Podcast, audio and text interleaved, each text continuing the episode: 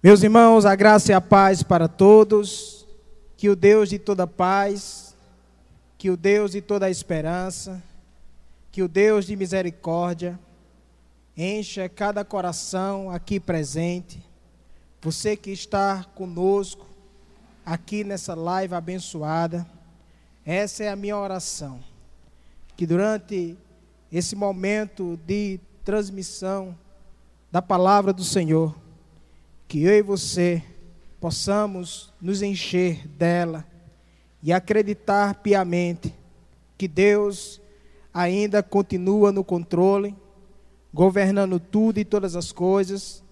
Ele está a par de qualquer situação da minha e da tua vida.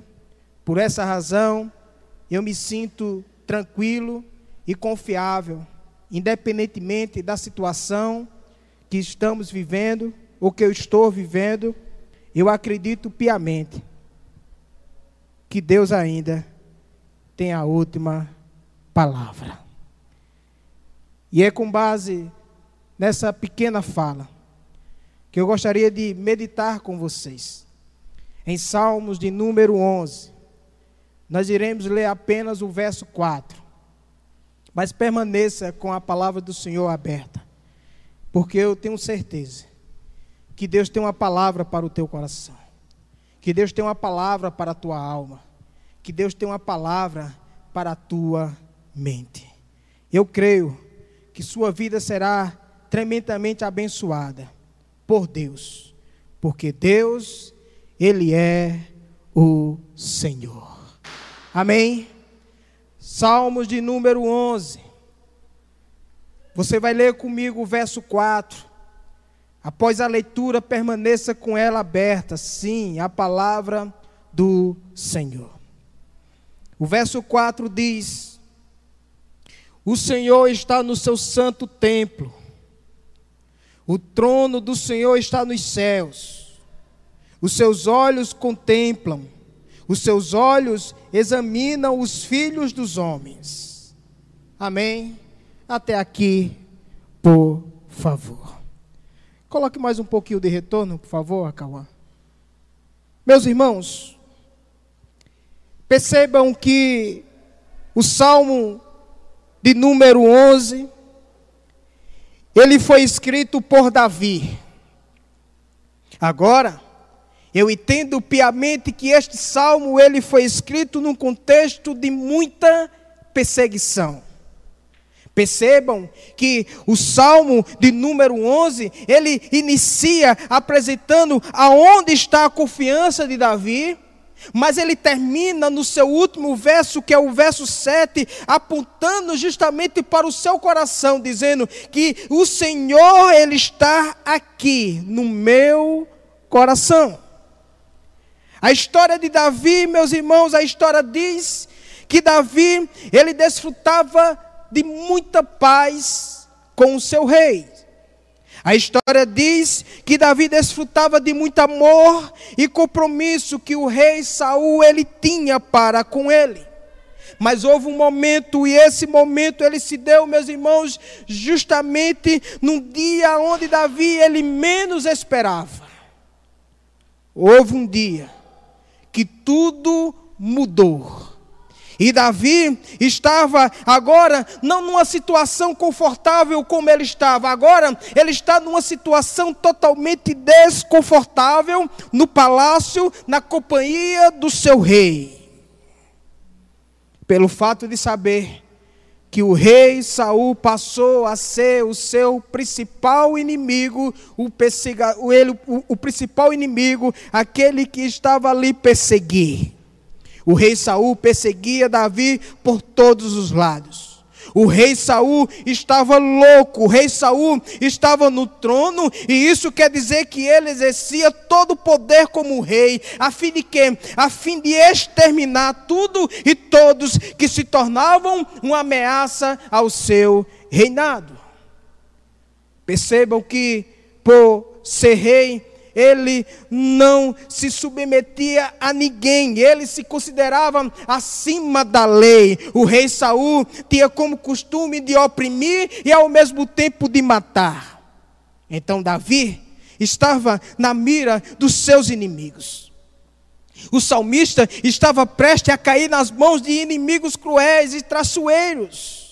Algo muito, meus irmãos, comum é, é, na antiga Palestina era justamente isso, meus irmãos, perseguição, aonde tribos brutais atacavam e eram atacadas, matavam e eram mortas, quase, meus irmãos, todo dia isso acontecia. O, o, o, o herói, meus irmãos, dessa façanha era justamente aquele que matava mais. Quem matava mais era o herói. Por isso que os conselheiros de Davi disseram: Fuja, meu amigo, pois os seus dias estão contados. Você vai ver justamente esse pano de fundo em 1 de Samuel, capítulo 18, dos versos 8 ao capítulo, meus irmãos, 19 até o verso 7. Então, diante dessa dura realidade, Davi ele tem aqui duas opções. A primeira opção era de confiar em Deus. A segunda opção era de retroceder, era de fugir. Portanto, diante desse pequeno contexto apresentado aqui para vocês, podemos pensar no seguinte tema: por que retroceder? Deus não é ocioso. Ele sempre está trabalhando por nós, então podemos confiar em Deus. Em primeiro lugar, entenda por favor, é que Davi entendia que Davi entende que tem um único Deus que está no trono e no templo. Veja isso no verso 4, o que é que diz? Ele diz: Meu querido e minha querida, o Senhor está no seu santo templo. Nos céus tem o Senhor o seu trono, os seus olhos estão atentos e os seus olhos examinam os filhos dos homens. Ou seja, o salmista, ele consola-se diante da ideia de que Deus lá no alto está. E mesmo Deus estando lá no alto, é o mesmo Deus que ele poderia contar aqui embaixo, aqui na terra. Ou seja, o que, o que é que ele quer dizer com isso? É que tempo vai e tempo vem, mas Deus sempre continua o mesmo, o mesmo Deus que criou tudo e o mesmo Deus que criou todas as coisas. Diante disso, ele está ciente e consciente que Deus não se abala diante de notícias ruins. Porque na sua cabeça, no seu coração, ele tem a ideia que Deus continua no seu santo templo, no seu santo templo, mas também ele continua no seu santo trono. No trono de Deus, ele está, ele quem? O Senhor. Mas perceba que esse Deus que está no trono é o Deus que não está ocioso. Então, o que é que vem a ser, meu querido e minha querida, é ser ocioso? O que essa palavra de fato significa? A palavra ocioso, meus irmãos, significa ser, meu querido, é, significa uma pessoa que não tem ocupação é uma pessoa desocupada. Então, Deus, Ele não é essa pessoa. Pelo fato de quê? Pelo fato de entender, meu querido, que essa palavra ela não se encaixa com Deus. Deus está sempre trabalhando, trabalhando por nós, mesmo eu e você não vendo, mas Deus sempre está agindo, Deus sempre está fazendo, Deus sempre está trabalhando. Sim, Deus está trabalhando, pois Ele é totalmente soberano. Quando eu penso na soberania de Deus, eu estou, meu querido, pensando no Deus que é. É o que? Soberano no falar. Isto é, Deus é soberano no falar, pelo fato de entender que Ele fala quando quer e quando quiser. Por isso que Ele está sempre trabalhando. Perceba, meu querido e minha querida, que quando eu penso na soberania de Deus, eu estou pensando num Deus que é, é o que? Num Deus, meu querido, num Deus que é, é no Deus que é, que é ativo, ou seja, soberano no agir. Isto é, Deus, ele age quando quer e ao mesmo tempo Deus ele age quando quiser. Quando eu penso na soberania de Deus, eu estou pensando num Deus que é, meu querido, ele é soberano do olhar, ou seja, ele sempre nos olha com um olhar de justiça, mas ao mesmo tempo esse Deus aqui, ele sempre nos olha com um olhar de amor, sim, ou seja, nunca viveremos longe de Deus, o Yahvé sempre estará comigo e com você. Então, podemos entender que nenhum homem escapa dos olhos santos e poderosos de Deus. Seus olhos vê tudo. Ele não está dormindo, os filhos dos homens dormem, mas Deus não. Os filhos dos homens, meus irmãos, nada pode ocultar de Deus tudo e todas as coisas estão sujeitas aos olhos, às leis, o poder e a soberania de Deus. A isso podemos ver justamente no verso 7 o que diz: O Senhor está no seu santo, do, dos versos 4 a 7 que diz: O Senhor está no seu santo templo. O seu trono, o trono do Senhor está nos céus. Os seus olhos contemplam, os seus olhos examinam os filhos dos homens. Aí o verso 5 diz: O Senhor prova o justo e o ímpio, e a sua alma odeia o que ama a violência. Sobre os ímpios ele fará chover brasas ardentes em enxofre, e, e, e enxofre, vento, é, é, vento sobre ele. Aí o verso 7 diz: Pois o Senhor é justo justo e ama a justiça, os retos verão a sua face. Perceba que o salmista, ele usa a palavra aqui templo no verso 4. O que ele quer dizer para nós que o templo é o lugar de habitação de Deus, é o lugar aonde Deus, de fato, meu querido, se manifestava claramente para o seu povo, aonde a presença de Deus era manifestada ali. Nesse caso, a ideia é que Deus está aqui, aqui aonde conosco o salmista está dizendo. Aí ele olha para o verso 9. Ele olha para, ele olha para o salmo de número 9, dos versos 4 a 6, ele diz: O Senhor do alto, do seu santuário, desde os céus, baixou vista à terra para ouvir o gemido dos cativos e libertar os condenados à morte. Isto é, Deus está aqui, aqui Ele está conosco. Essa era a plena certeza que o salmista ele tinha, meu querido. E no verso 1 ele expressa justamente isso, dizendo: No Senhor confio. Como, pois, me dizes, foge para um monte como pássaro, no Senhor confio. No verso 1 podemos ver justamente esse duplo sentimento: o sentimento de um justo e o sentimento daquele que não teme a Deus. Aquele que teme a Deus diz assim: Como pode me dizer fugir, se eu confio no meu Senhor, se eu entendo que o meu Senhor é o meu Senhor para todas as horas e para todos os momentos. Vocês dizem para mim fugir, então vocês que fujam, porque eu mesmo não. Eu tenho um Deus que revela por mim e cuida de mim e que está sempre pronto para me proteger. Perceba, meu querido e minha querida, que nesse mesmo verso 1, o sentimento dos conselheiros eram, meus irmãos, fujam. Por quê? Porque aqui eles expressam, meu querido e minha querida, uma atitude de, de uma pessoa que não tem fé. Quando a luta veio, os seus conselheiros disseram: fuja como pássaro para os montes, para bem longe. Aqui podemos ver os conselheiros de Davi, meus irmãos, mostrando justamente o medo que pairava no seu coração. Mas Davi se mostra um homem totalmente confiante, mas os seus conselheiros não. Eles, eles tinham medo, eles não, eles não conheciam o Deus de Davi. Por isso que eles disseram: "Fuja, meu amigo". Por quê? Aí o verso 2 e 3 responde: "Porque eis que os ímpios armam o arco, põem a sua flecha na corda para atirarem as, as ocultas aos retos de coração, quando os fundamentos são destruídos, que pode fazer o justo? Os conselheiros aqui estão totalmente, meus irmãos, apavorados.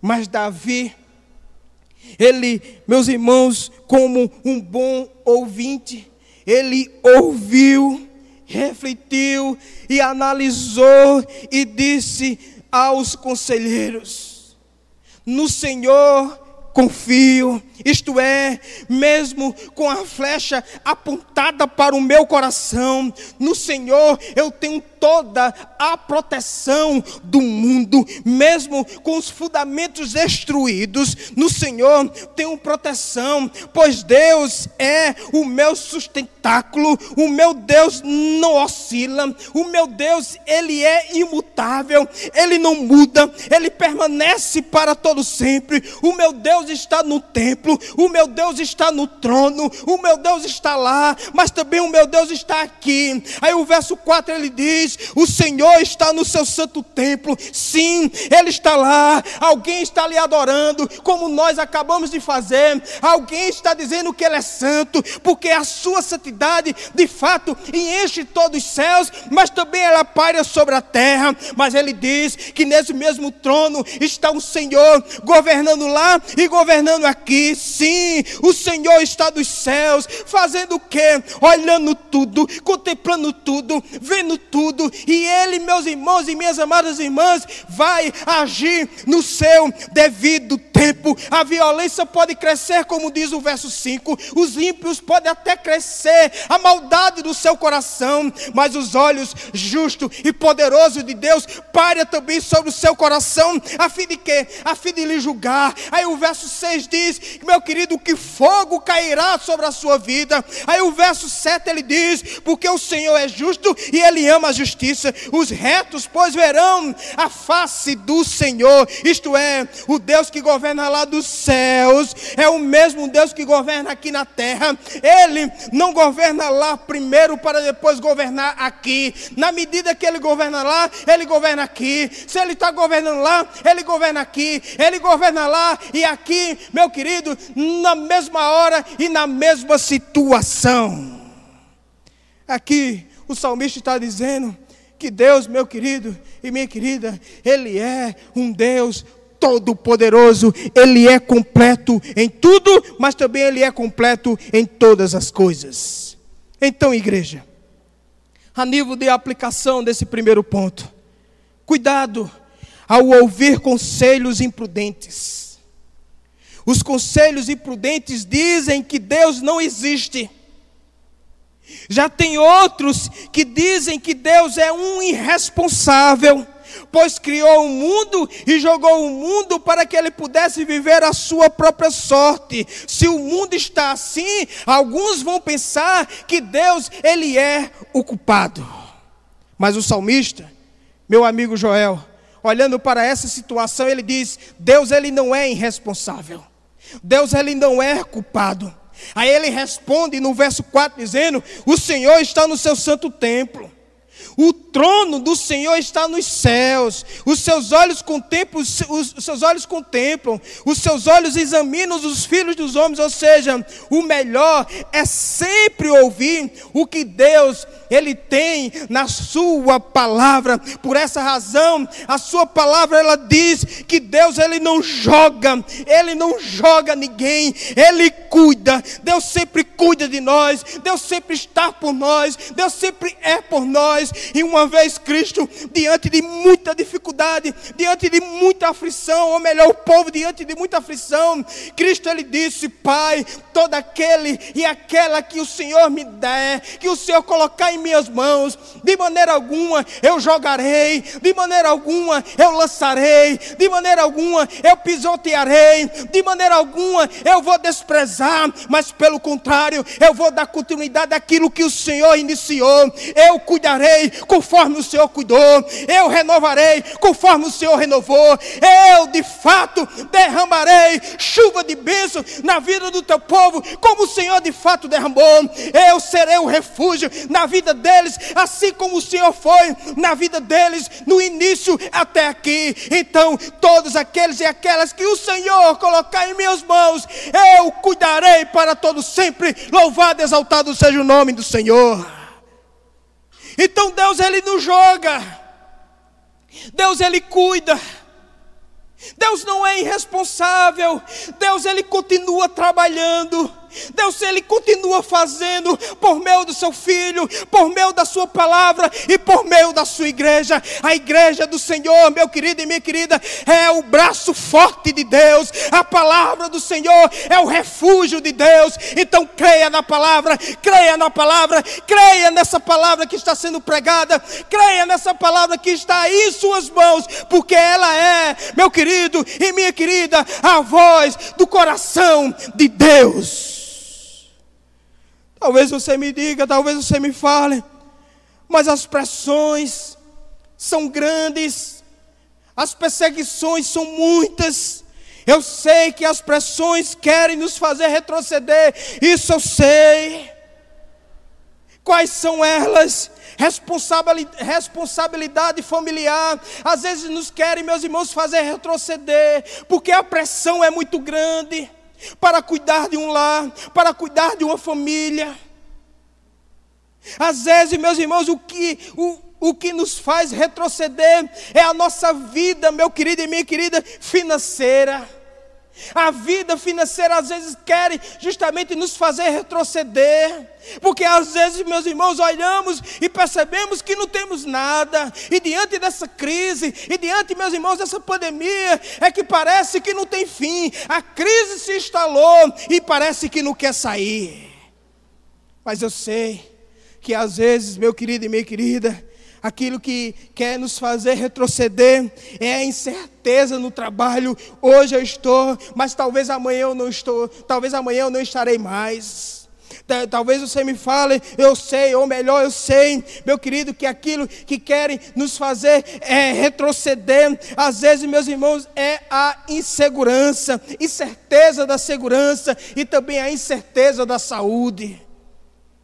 Todas essas coisas nos fazem fugir e ao mesmo tempo retroceder. Às vezes a gente quer chutar o pau da barraca e fugir de diante de dificuldades. Mas Deus não nos chamou para fugir, nem muito menos para retroceder. Mas igreja tem, a mais a igreja, ela tem que entender que a nossa fé não está no que vemos. Pois os conselheiros de Davi viviam naquilo que estava diante, de, diante da sua face, diante dos seus olhos. Mas o justo, ele vive pela fé em Deus. O justo não vive pelo que vê, mas o justo, ele vive pela fé. Por essa razão, a nossa confiança não está no Banco Central. A nossa confiança, ela não está na bolsa de valores. A nossa confiança, ela não está na ciência. A nossa confiança, ela não está na política. Por mais, meus irmãos, que eu e você necessitamos ou precisamos que tudo ou que todos esses, órgãos aqui, eles eles, eles venham funcionar, meus irmãos, bem. Por mais, meu querido, que eu e você precisem, por mais que eu e você precisem, mas eu quero entender, mas eu quero fazer com que você entenda e compreenda que a nossa plena necessidade se chama Deus. Deus, Ele é, meu querido, a nossa confiança, a nossa confiança está no Senhor, no Senhor Deus, no Deus Todo-Poderoso, que está no trono e no templo, que está no templo e no trono, ou seja, o templo aqui, o templo aqui no Novo Testamento, meu querido e minha querida, aponta para o meu e para o teu coração. Se ele está no trono lá nos céus, meus irmãos, sendo adorado, reverenciado, ele também está no trono do meu e do seu coração. Portanto, eu e você devemos reverenciar ele como adorando a ele e acima de tudo confiando nesse Deus, num Deus poderoso que ele é. Ele é o meu sustentáculo. O meu sustentáculo, Deus é para todos sempre. Portanto, querido, em segundo e último lugar, Davi, ele entende que o Deus que está no, no trono, governando, é o mesmo que nos presta o seu favor. Você vai ver isso justamente nos versos 5 a 7. Pois o verso 5 diz: acompanhe comigo. O Senhor põe à prova ao justo e ao ímpio, mas ao que ama a violência, a sua alma o abomina. Vejam bem, o texto diz que o Senhor põe à prova o justo e ao ímpio. Ou seja, Deus ele é soberano em tudo. Deus é soberano. E ao mesmo tempo ele está dizendo que Deus tudo vê. Deus é soberano também no agir em tudo que faz. Deus ele é soberano, por essa razão Deus prova os homens, sim, tanto os bons quanto os maus. Deus não é arbitrário em seus julgamentos. Seu julgamento é certo.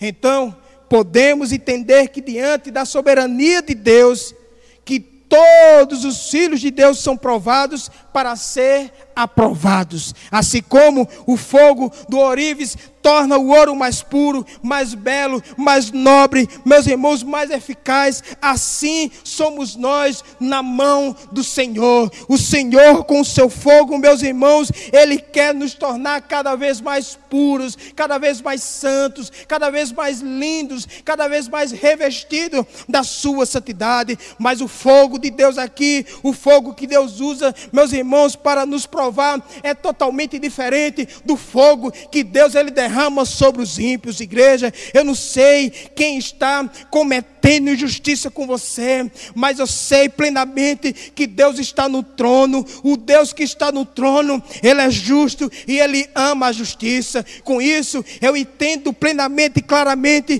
que o ímpio, ele pode até escapar de mim e de você, das mãos dos homens, do tribunal dos homens, mas não pode escapar das mãos poderosas ou dos olhos poderosos de Deus. Sim, o verso 6 diz: acompanhe comigo, fará chover sobre os perversos brasas de fogo e enxofre, e vento abrasador será a parte do seu cálice. No verso 6, meu querido, no verso 6, nos leva para alguns acontecimentos do Antigo Testamento. Se não vejamos, Deus ele, Deus ele exerceu o seu juízo aonde? No dilúvio.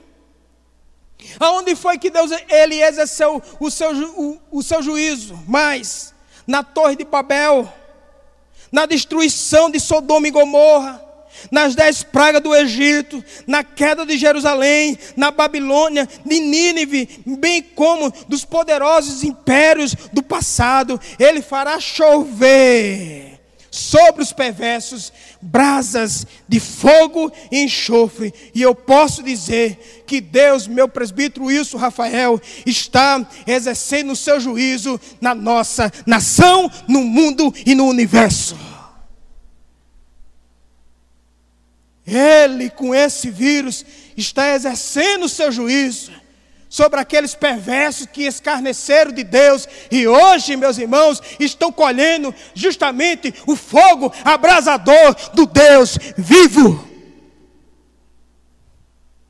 Perceba que o verso 6 diz que o vento abrasador será a parte do cálice dos perversos. Não é fala minha, é fala de Deus.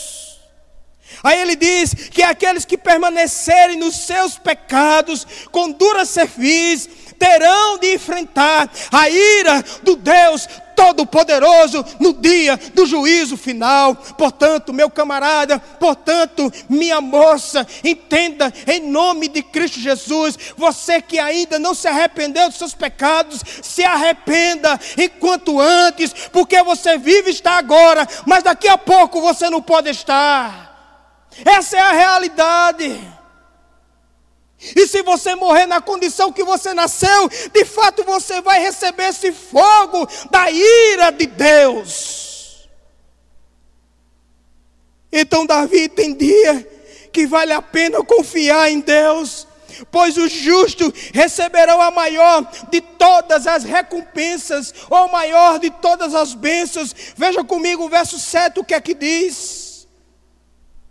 Aí a pergunta é: qual a recompensa do justo? De ver o que o verso 7 diz: a face do Senhor Deus, enquanto os ímpios sofrerá a ira do Deus vivo, os retos contemplarão a face de Deus. Aí Apocalipse capítulo 22, dos versos 4 a 5 diz: contemplarão a sua face quem? Eu e você. Os justos contemplarão a face do Senhor na sua fronte está o nome dele. Então já não haverá noite, nem precisam eles, meus irmãos, de luz de candeia, nem a luz do sol, porque o Senhor Deus brilha, o Senhor Deus brilhará sobre eles e reinarão pelos séculos dos séculos. Aqui o profeta João, o apóstolo João, o servo João, ele está dizendo que quando, meus irmãos, de fato Cristo ele vir, ou até mesmo a gente for ao encontro do nosso Senhor, então não haverá mais noite, nem dor, nem choro, nada, e ninguém nos perseguirá mais, nada, meus irmãos, o que haverá para todos sempre é uma plena comunhão da criatura com o Criador. O que haverá para todos sempre, meu querido e minha querida, é uma plena união da criatura com o Criador. Em vez de choro, riso, em vez de lágrima, meus irmãos, alegria, em vez, meus irmãos, de dor, teremos contentamento para todos sempre e veremos, faça e veremos a face do nosso Senhor na pessoa de Cristo Jesus. Essa é a maior alegria de todo cristão, pois o crente contemplará a santa face do glorioso Redentor. E o apóstolo João, muito confiante no seu discurso, muito confiante na sua profecia, muito confiante naquilo que ele colocou, ele diz, meus irmãos, e ao mesmo tempo ele prega, lá em 1 de João, capítulo 3, verso 2, ele diz: Amados, agora somos filhos de Deus, ainda não se manifestou o que haveremos de sabemos que quando ele se manifestar, seremos semelhantes a ele, porque haveremos de vê-lo como ele é: santo, glorioso, majestoso, bondoso, redimido. Ele é o nosso Senhor. Veremos face a face, comungaremos com ele, andaremos com ele e ouviremos, meu querido e minha querida, da sua voz, da sua boca, a palavra bendita do Senhor. Então vale a pena, Júnior, confiar em Deus. Pois o propósito, pois o propósito de Deus para nós é de nos deixar cada vez mais puro para esse grande dia. Ele nos prova porque Ele quer que a sua noiva se apresente diante do seu noivo como uma noiva ardonada, meus irmãos, virgem, pura, majestosa e pronta, meus irmãos, para receber o seu glorioso noivo.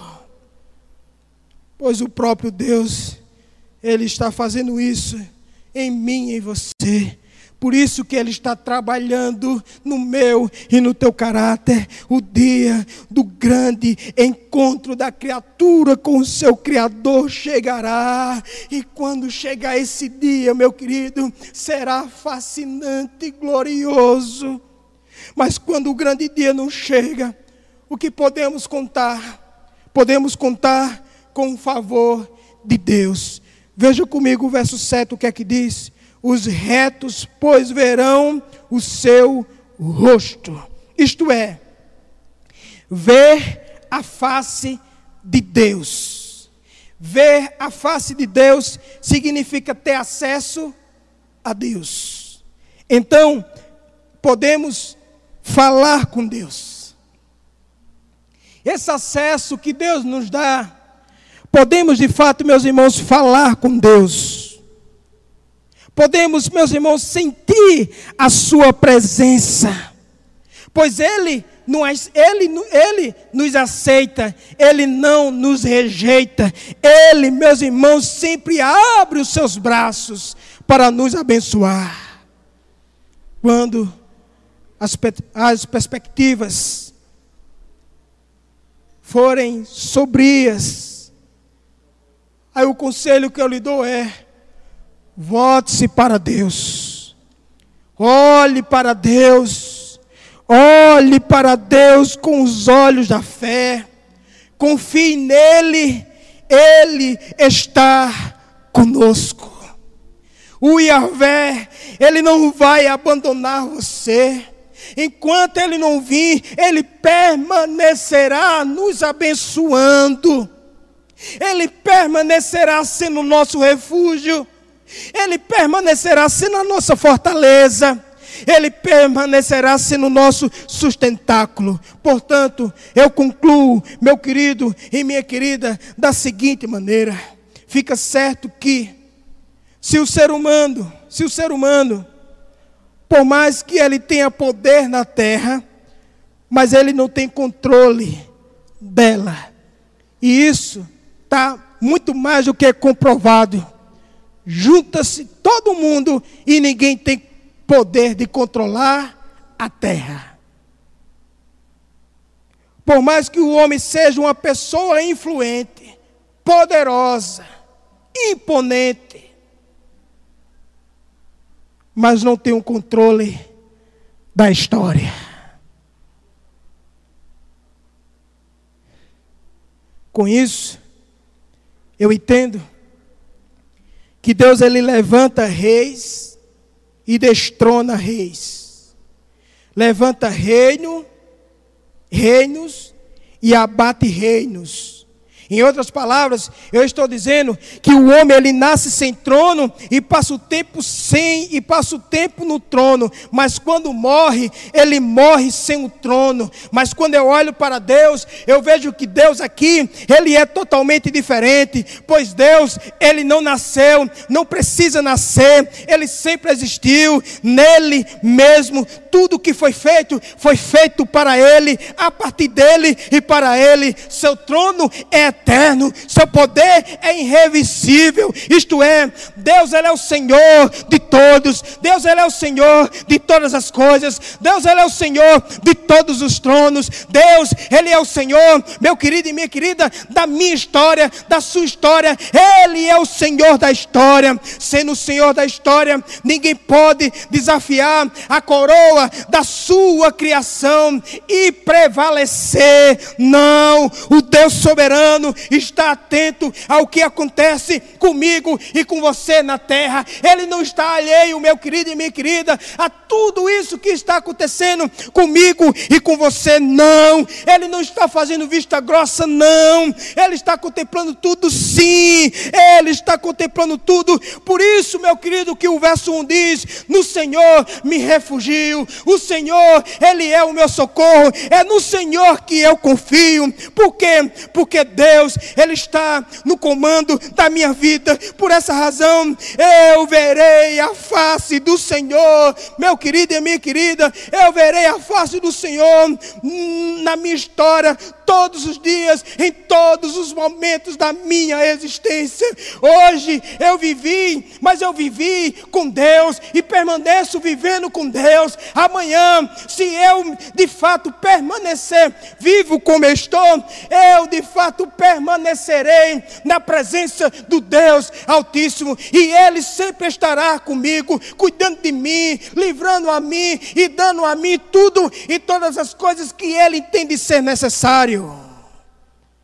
Portanto, eu verei a face do Senhor, eu verei a face do dono da história.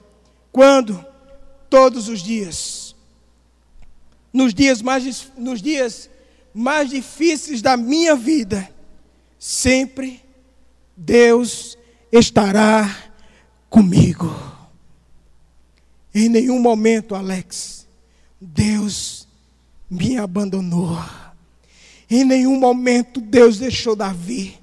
Em nenhum momento Deus ele deixou a sua igreja por mais que ela esteja sofrendo, por mais que ela esteja passando por essa dificuldade, por essa pandemia, porque não só está morrendo o justo, está morrendo também o injusto, está morrendo os ímpios, mas o justo, o justo que morre no Senhor e viu, está vendo a face do Deus Todo-Poderoso, por isso que vale a pena confiar nesse Deus que está conosco agora e amanhã se eu morrer, continuará comigo e eternamente eu eu estarei com ele. Louvado e exaltado seja o nome do Senhor. Portanto, meu querido e minha querida, o verso 4 diz justamente isso.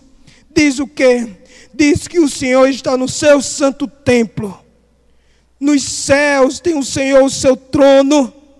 Os seus olhos estão atentos a tudo e atento a todas as coisas. Aos filhos dos homens, os seus olhos estão atentos. Da mesma forma que ele começa no verso 1, ele termina no verso 7. Ele diz: No Senhor me refugio. Aí o verso 7 ele diz: Porque o Senhor é justo e ele ama as justiças e os retos contemplarão a face do seu Deus. Se você é reto, você sempre verá a face do seu Deus. Se você é justo, você sempre verá a bondade e a misericórdia do Senhor todos os dias, lhe seguindo, lhe perseguindo, sim, porque Deus, Ele é Deus. Queridos, vamos cantar um hino para a gente orar, para a gente orar e dizer em alto e bom som que nele eu confio. Vamos cantar aquele hino novamente. Eu confio em ti. Nada, nada, nada poderá me afastar de ti. Em todo tempo eu verei. Em todo tempo eu confiarei. Em todo tempo, em todo tempo em todo tempo, em todo tempo, em todo tempo, eu verei a bondade, a bondade, a bondade e a misericórdia do Senhor. Em todo tempo, eu verei a manifestação do Deus Todo-Poderoso na minha vida, na minha história, no meu ser, na minha existência na minha casa, nos meus filhos, na minha esposa, no meu trabalho, na minha vida profissional, na minha vida ministerial, em todo o tempo, porque o meu Deus é um Deus completo. O meu Deus é um Deus completo. Ele não deixa nenhuma área da minha vida viver ociosa, ou até mesmo, meu querido, viver como se Ele não existisse. Ele é Deus, Ele é Deus, Ele é Deus, Ele é o Senhor. Cante conosco, adore ao Senhor, diga a Ele: Eu confio em Ti, eu confio em Ti, eu confio no Senhor, Santo Deus. Oh, aleluia. Não vou mais olhar atrás. O que passou não volta mais. Eu não temerei o que virá. Minha esperança está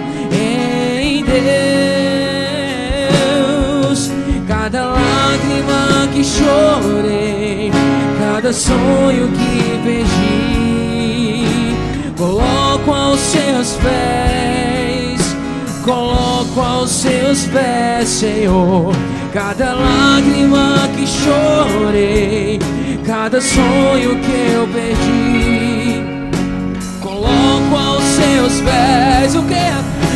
Levanta-me, Senhor eu confio em ti, nada poderá me afastar de ti.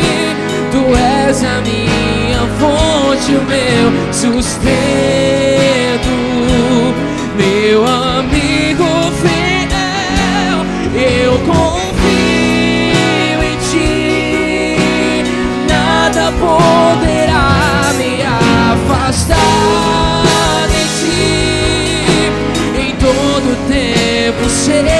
estás comigo,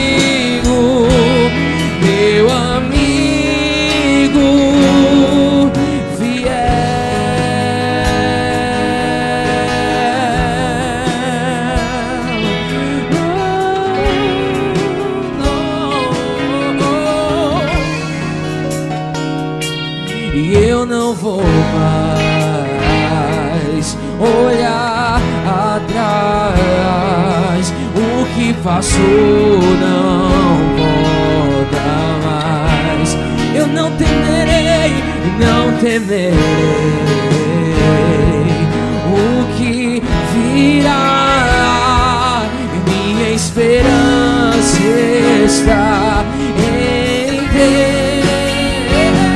Deus. Cada lágrima que eu chorei, cada sonho que eu perdi, coloco aos seus pés. Coloco, coloco aos seus pés, Senhor. Cada lágrima que eu chorei, cada sonho que eu perdi, coloco aos seus pés. Levanta-me, Senhor. Eu confio em ti. Nada poderá me afastar de ti. Tu és a minha fonte, meu sustento, meu amigo fiel. Eu confio em ti. Nada poderá me afastar de ti. Em todo tempo estás comigo,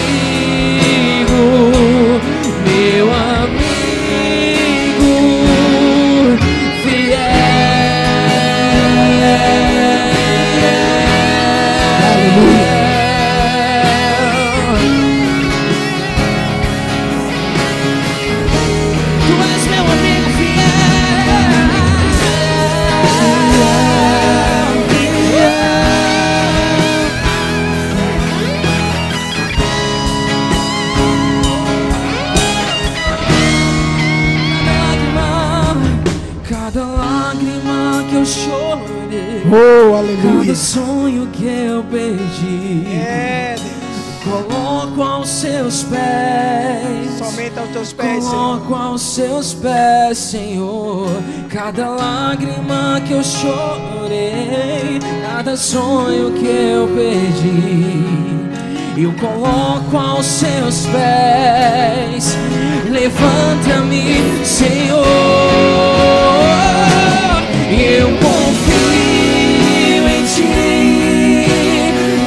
nada poderá me afastar de ti. Tu és a minha fonte, o meu sustento, meu amigo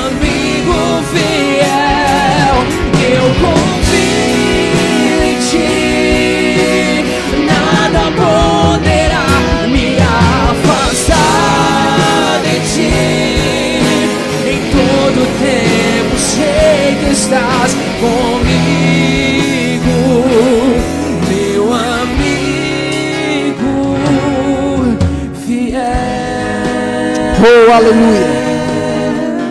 Vamos orar, vamos orar. Pode permanecer tocando, mas a gente vai orar.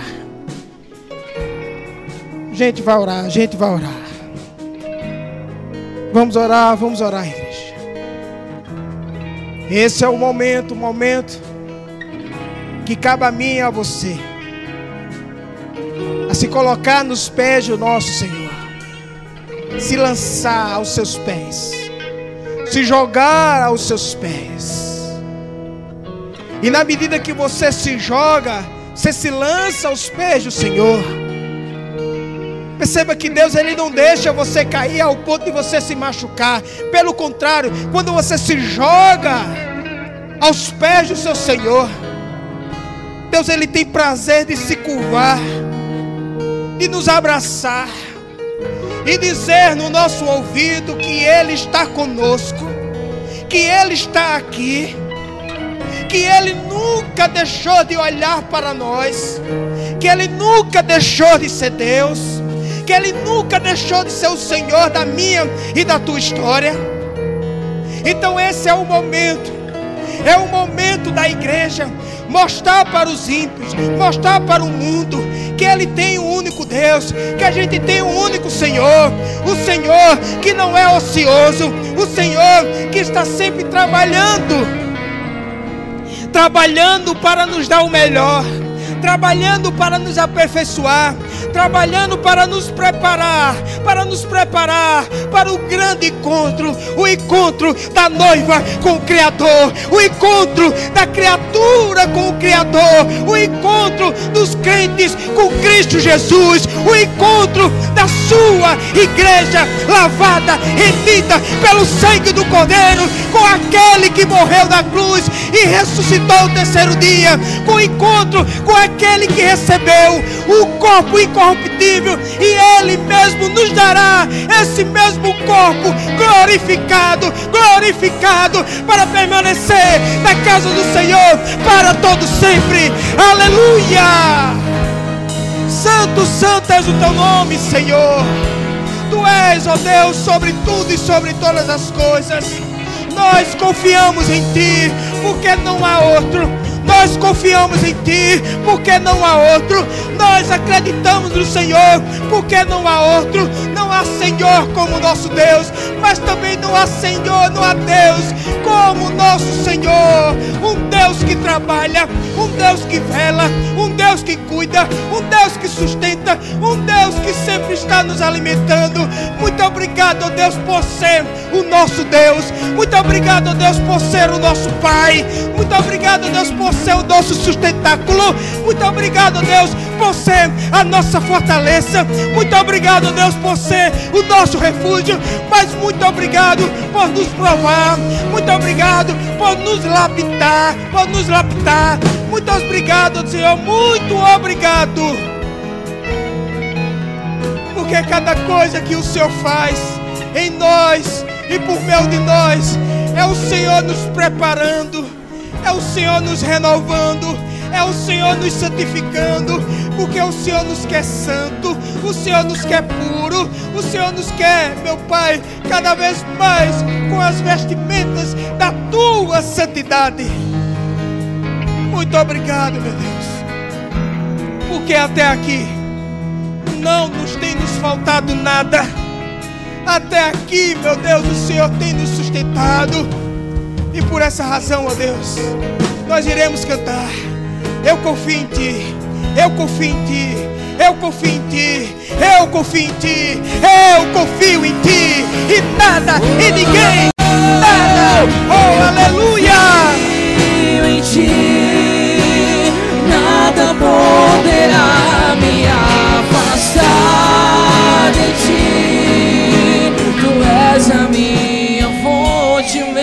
Meu sustento,